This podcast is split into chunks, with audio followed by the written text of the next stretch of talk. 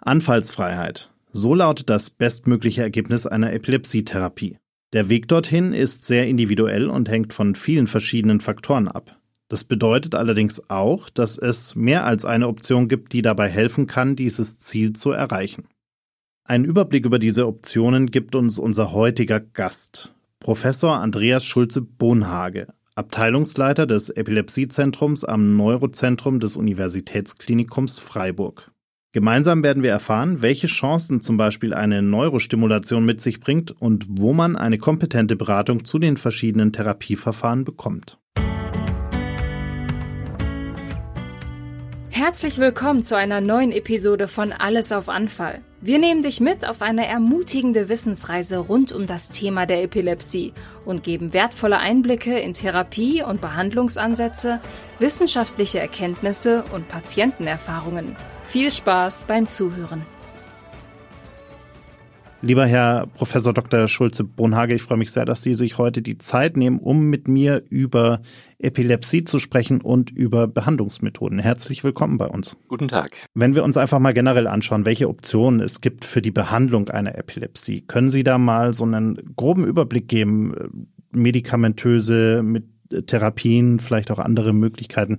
Was gibt es denn an Optionen für die Behandlung? Nun, wie Sie wissen, äh, manifestieren sich Epilepsien vor allen Dingen in Form von sogenannten Anfällen, also kurzen Störungen der Hirnfunktion, die sich in verschiedener Weise äußern können. Und wenn man dies behandeln will, dann ist es in der Regel mit ganz wenigen Ausnahmen nicht möglich, den Anfall in dem Moment, wo er stattfindet, zu behandeln, weil er innerhalb von ein bis zwei Minuten wieder aufhört sondern was man in der Regel macht, ist eine prophylaktische Behandlung. Und hierzu nehmen Patienten anfallsupprimierende Medikamente über einen langen Zeitraum ein, also über Jahre in der Regel, manchmal sogar ein Leben lang. Das heißt, Tabletten, die man morgens und abends zum Beispiel einnimmt und die dann das Risiko für das Auftreten von epileptischen Anfällen mindern. Man nennt das eine antikonvulsive Prophylaxe und es gibt nur wenige Ausnahmen, zum Beispiel Anfälle, die besonders lang dauern, ähm, die man dann tatsächlich auch im Anfall durch Medikamente behandeln kann. Wir kommen vielleicht nachher noch zu Stimulationsverfahren, da kann man tatsächlich auch im Anfall behandeln. Normalerweise ist es also so, dass man solche anfallsupprimierenden Medikamente zum Schutz vor Anfällen einnimmt und da gibt es nun ein ganzes Spektrum von solchen Medikamenten, was uns zur Verfügung steht für verschiedene Formen von Epilepsien, also vor allen Dingen für die großen Formen fokaler und generalisierter Anfälle. Wenn diese Medikamente nicht wirken, dann kann man auch andere Verfahren einsetzen. Und dazu zählen insbesondere, wenn es sich um fokale Epilepsien handelt, also Epilepsien, die ihren Ursprung in einem bestimmten Hirnareal haben, auch operative Verfahren, die in der Regel dieses schuldige Areal sozusagen entfernen zu versuchen. Ähm, oder aber auch Stimulationsverfahren, die entweder auch das ganze Gehirn oder diese spezifischen Areale modulieren. Jetzt gibt es ja auch nicht medikamentöse Therapieoptionen. Wann sollte man denn über solche Ansätze nachdenken?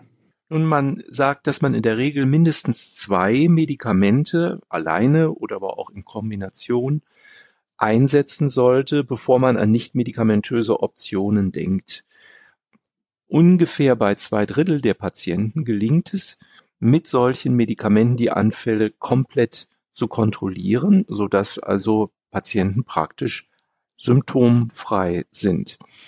In dem Drittel der Patienten, die jedoch auf diese ersten Medikamente nicht ansprechen, weiß man, dass leider auch der Wechsel auf andere Medikamente nur selten dazu führt, dass man Anfälle komplett kontrollieren kann. Und deswegen gibt es die allgemeine Regel und die Empfehlung der Internationalen Liga gegen Epilepsie, nach Versagen zweier Medikamente auch über nicht medikamentöse Behandlungen nachzudenken und entsprechende Untersuchungen durchzuführen, ob solche Verfahren eingesetzt werden können. In manchen Fällen kommt ja auch eine Operation in Frage. Welche Chancen bietet denn eine Operation bei welcher Äthiologie und welche Operationsverfahren gibt es überhaupt zur Auswahl? Nun, Operationen kommen vor allen Dingen dann äh, zum Einsatz, wenn es ein ganz umschriebenes Areal im Gehirn gibt, das ursächlich ist für die Entstehung der Anfälle. Und diese Areale, die können nun unterschiedlich groß sein und eine unterschiedliche äh, Ätiologie, wie Sie es schon gesagt haben, haben, also eine verschiedene Pathologie haben. Das bedeutet, das können Tumore sein, das können Störungen sein von der Durchblutung mit Infarkten zum Beispiel im Gehirn äh, oder aber auch Kavernome, kleine Aussackungen von Gefäßen, aus denen es bluten kann. Das können Anlagestörungen der Hirnrinde sein, das können Veränderungen des Hippocampus sein. Also ganz verschiedene Veränderungen der Gehirnstruktur. Und operative Verfahren berücksichtigen natürlich auch diese Verschiedenheit. Das heißt, man benutzt sehr individuell verschiedene Verfahren, um je nachdem, wo der Ursprung ist und wie groß er ist, eine entsprechende Behandlung durchzuführen. Früher hat man ganze Hirnlappen entfernt, also zum Beispiel den Temporallappen oder den Frontallappen, weil man auch noch nicht so genau lokalisieren konnte, wo eigentlich die Ursprünge der Anfälle liegen. Heutzutage hat man oft sehr spezifische Verfahren, die sehr, sehr gezielt nur das wirklich pathologische Gewebe entfernen und den Teil des Gehirns komplett bewahren, der normal funktioniert. Das heißt, man hat sehr spezifische funktionelle Eingriffe, zum Beispiel eine reine Hippocampus-Entfernung oder eine reine sogenannte Läsionektomie bei einer kortikalen Dysplasie oder aber man macht sogar nur minimale stereotaktische Verfahren, dass man nur bestimmte Areale abtrennt, so dass sie funktionell nicht mehr das andere Gehirn stören können. Das sind dann sehr kleine Eingriffe, die zum Teil sogar nur ein, zwei Tage stationären Aufenthaltes verlangen. Sie haben ja gerade gesagt, heute kann man auch sehr genau herausfinden, in welchen Bereichen äh, das Problem sozusagen die Ursache liegt und man kann dann sehr spezifisch, sehr genau dort eingreifen. Können Sie vielleicht zwei, drei Worte dazu sagen, wie diese äh, Identifikation stattfindet? Also wie können wir heute so genau herausfinden, ähm, wo denn die Ursache tatsächlich liegt, damit wir da auch ganz gezielt agieren können? Ja, da haben wir tatsächlich in der sogenannten prächirurgischen Epilepsie-Diagnostik ein ganzes Spektrum von Verfahren heute zur Verfügung, um das so präzise zu tun. Das fängt an bei der Analyse der genauen Anfallssemiologie, also der Manifestationsformen des Anfalls, die sehr genau im Video analysiert wird und die uns Informationen liefert. Dazu gehören EEG-Untersuchungen, die wir heute auch sehr hoch aufgelöst mit bis zu 128 oder sogar mehr EEG-Kanälen durchführen können und aus denen wir dann Rückschlüsse ziehen können über die elektrischen Generatoren der epileptischen Anfälle. Es gehört dazu eine sehr hochauflösende kernspintomographische Bildgebung der Hirnstruktur. Das können wir heute mit drei Tesla oder sogar sieben Tesla Scannern sehr, sehr genau äh, durchführen. Und dann gehören auch funktionelle Untersuchungen, wie zum Beispiel Stoffwechseluntersuchungen des Gehirns dazu. Es gehören kognitive Untersuchungen dazu. Also ein ganzes Spektrum von Methoden, was in der Summe dazu dient, dass wir eine sehr genaue Beschreibung des Areals in der Regel erhalten, wo die Anfälle ihren Ursprung nehmen. Eine recht neue Methode ist ja auch die fokale Cortex-Stimulation. Die ist äh, seit September ungefähr verfügbar. Können Sie kurz erklären, wie die funktioniert und worum es sich dabei handelt? Ja, also neben den operativen Verfahren, die wir jetzt gerade besprochen haben, gibt es eben auch Neurostimulationsverfahren des Gehirns, mit denen man auch eine Wirksamkeit äh, gegen epileptische Anfälle erzielen kann. Und das von Ihnen genannte neue Verfahren der fokalen Cortex-Stimulation äh, wirkt nun auch, ähnlich wie die Operation, auf ein ganz umschriebenes Areal, etwa in einem Durchmesser von fünf Zentimetern. Das heißt, auch hier wird man erst eine Diagnostik durchführen, wo kommen eigentlich die Anfälle her, wie eben schon gesagt. Und dann kann man aber statt das Gewebe zu resizieren, hier durch bestimmte Ströme die Erregbarkeit dieses Areals modifizieren. Und dieses Verfahren benutzt nun zwei Formen solcher elektrischen Ströme. Einmal eine hochfrequente Stimulation im Bereich von 100 Hertz zum Beispiel und eine sehr niederfrequente oder fast Gleichstromstimulation, bei der auch insgesamt die Erregbarkeit der Nervenzellen, ihre Entladungsrate und damit auch äh, ihre Beteiligung an epileptischen Anfällen ähm, verändert werden kann und vermindert werden kann. Und da sind nun zwei Studien durchgeführt worden in den letzten Jahren, die nahelegen, dass dieses Verfahren recht wirksam ist, wenn man es an der richtigen Stelle einsetzt. Hier wird eine Elektrode einfach nur unter die Kopfhaut gelegt, über dem Areal, wo der entsprechende epileptische Fokus liegt. Und es werden dann eben diese beiden Stromformen appliziert. Davon merkt der Patient selbst nichts. Das ist also eine Intensität, die man nicht spürt. Und es hat sich eben gezeigt, dass über den Zeitraum von sechs Monaten hier die Hälfte der Patienten mindestens 50 Prozent weniger Anfälle hatte und ein äh, erheblicher Teil sogar noch einen stärkeren Effekt. Kann man schon sagen, wie nachhaltig solche Stimulationstechniken sind? Also es gab ja davor auch schon Verfahren wie die, die Vagusnervstimulation zum Beispiel. Also wie, ähm, wie nachhaltig ist das Ganze? Dann muss ich diese Stimulation regelmäßig durchführen, in einem bestimmten Zeitabstand durchführen, um die Wirkung auch äh, so zu erhalten? Oder ist das etwas, was ich einmal mache und dann wirkt es eben nachhaltig oder, oder auch nicht, aber wenn es wirkt, dann wirkt es erstmal. Also es gibt schon eine überdauernde Wirksamkeit solcher Stimulationen, was ganz überraschend zunächst mal ist. Also es gibt äh, über Minuten oder sogar über Tage Effekte dieser Stimulation, die noch anhalten, wenn man die Stimulation nicht fortsetzt. Aber in der Regel wird bei all diesen Stimulationsverfahren eine Stimulation mehr oder weniger kontinuierlich durchgeführt, das heißt zumindest täglich. Und ähm, das beinhaltet eben, dass eben so eine Elektrode dann auch implantiert werden muss, eben zum Beispiel hier bei der fokalen Cortex-Stimulation unter die Haut oder bei der Vagusnervstimulation um einen Nerven, einen Hirnnerven, der am Hals entlang läuft.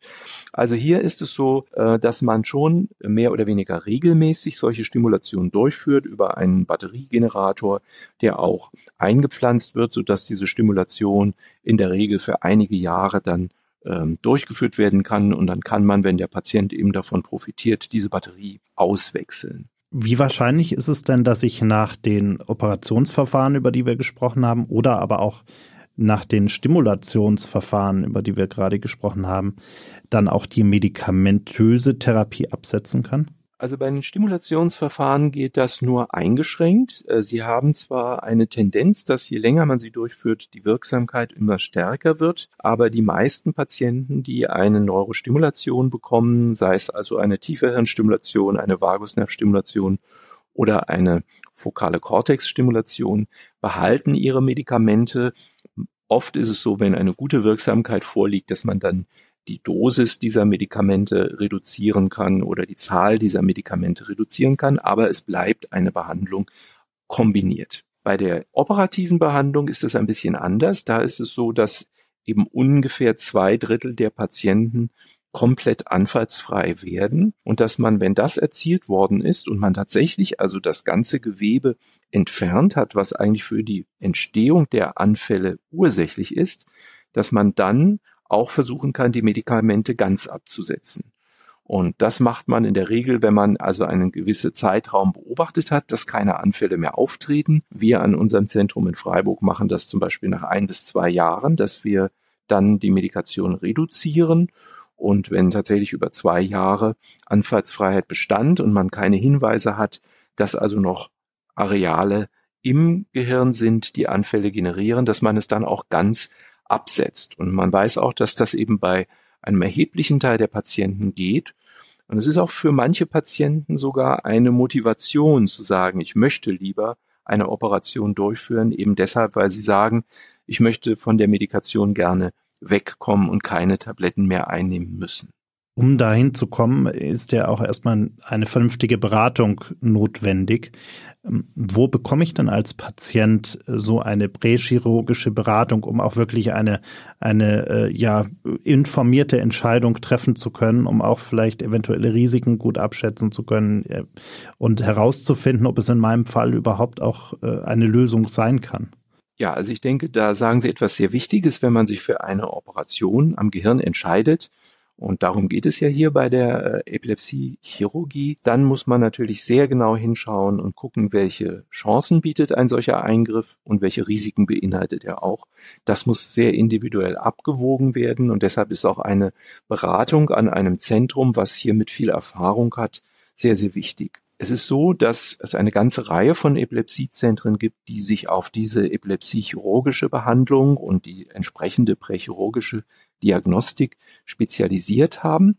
Das kann man auf der Webpage der Deutschen Gesellschaft für Epileptologie für die jeweilige Region sehen. Also neben dem Zentrum, wo ich arbeite in Freiburg, sind das zum Beispiel als altbewährte Zentren die Universitätsklinik in Bonn, Erlangen, Frankfurt auch sehr aktiv. Aber es gibt eine ganze Reihe weiterer Zentren in Deutschland, also beispielsweise München, Kork, mit denen wir zusammenarbeiten, Kleinwachau in der Nähe von Dresden, nur um ein paar zu nennen, oder auch in Berlin natürlich die Option, solche prächirurgische Diagnostik durchzuführen und dann eine gute Beratung zu bekommen, wenn alle diagnostischen Daten vorliegen, Erstmal, wie sind die Chancen? Konnte man den Herdbereich wirklich identifizieren?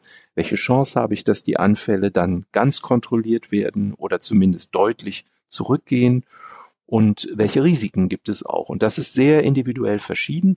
Es gibt also, je nachdem, wo dieser epileptische Fokus liegt, eben Areale, wo das Risiko minimal ist. Es ist nie gleich null, aber es ist dann wirklich sehr, sehr gering. Und es gibt andere Regionen, wo eben das Risiko höher sein kann oder auch aufwendige Diagnostik erforderlich ist, die selbst vielleicht Risiken äh, beinhalten kann. Ähm, so dass man vielleicht bei dem einen Patienten auch sagt, man macht das früher schon, einen epilepsiechirurgischen Eingriff und bei anderen vielleicht dann entscheidet, weil die Risiken etwas höher sind, versucht man doch noch ein anderes Verfahren, eben zum Beispiel ein anderes Medikament oder ein Neurostimulationsverfahren, bevor man in Richtung einer Operation denkt. Vielleicht äh, da auch nochmal eine kurze Nachfrage zum Timing sozusagen. Ähm, jetzt haben wir über verschiedene Möglichkeiten der Behandlung und Therapie gesprochen. Gibt es denn äh, da Einschränkungen, wo Sie sagen würden, naja, über das eine oder andere Verfahren, über die eine oder andere Möglichkeit sollte ich vielleicht nicht direkt erst direkt nach dem ersten Anfall nachdenken, sondern da sollte ich erstmal gewisse Dinge abwarten? Ähm, oder sagen Sie, eigentlich kann man schon mal alles andenken ab dem ersten Anfall sozusagen und das dann mit den entsprechenden Experten auch besprechen? Ich bin tatsächlich der Meinung, dass man schon nach dem ersten Anfall eine gute Diagnostik durchführen sollte. Das muss dann nicht gleich eine prächirurgische Diagnostik sein, aber doch eine Diagnostik mit einem sehr guten EEG und mit einer sehr guten Kernspintomographie, weil man dann schon viel weiß äh, und abschätzen kann, wie sind die Chancen auch der medikamentösen Behandlung äh, und ist das vielleicht jemand, bei dem die Medikamente nicht so gut wirken werden, so dass man schon frühzeitig auch über Alternativen nachdenkt. Grundsätzlich ist es so, dass man eben, wie gesagt, normalerweise mit einer Pharmakotherapie beginnt mit anfallsupprimierenden Medikamenten. Und dann ist es eben so, dass je nachdem, wie häufig Anfälle sind, man mehr oder weniger früh sieht, ob diese Behandlung anschlägt. Wenn man sehr wenige Anfälle hat, dann kann das etwas länger dauern. Wenn man relativ viele Anfälle hat, dann sieht man eigentlich schon nach wenigen Monaten, ob die Behandlung zufriedenstellend ist.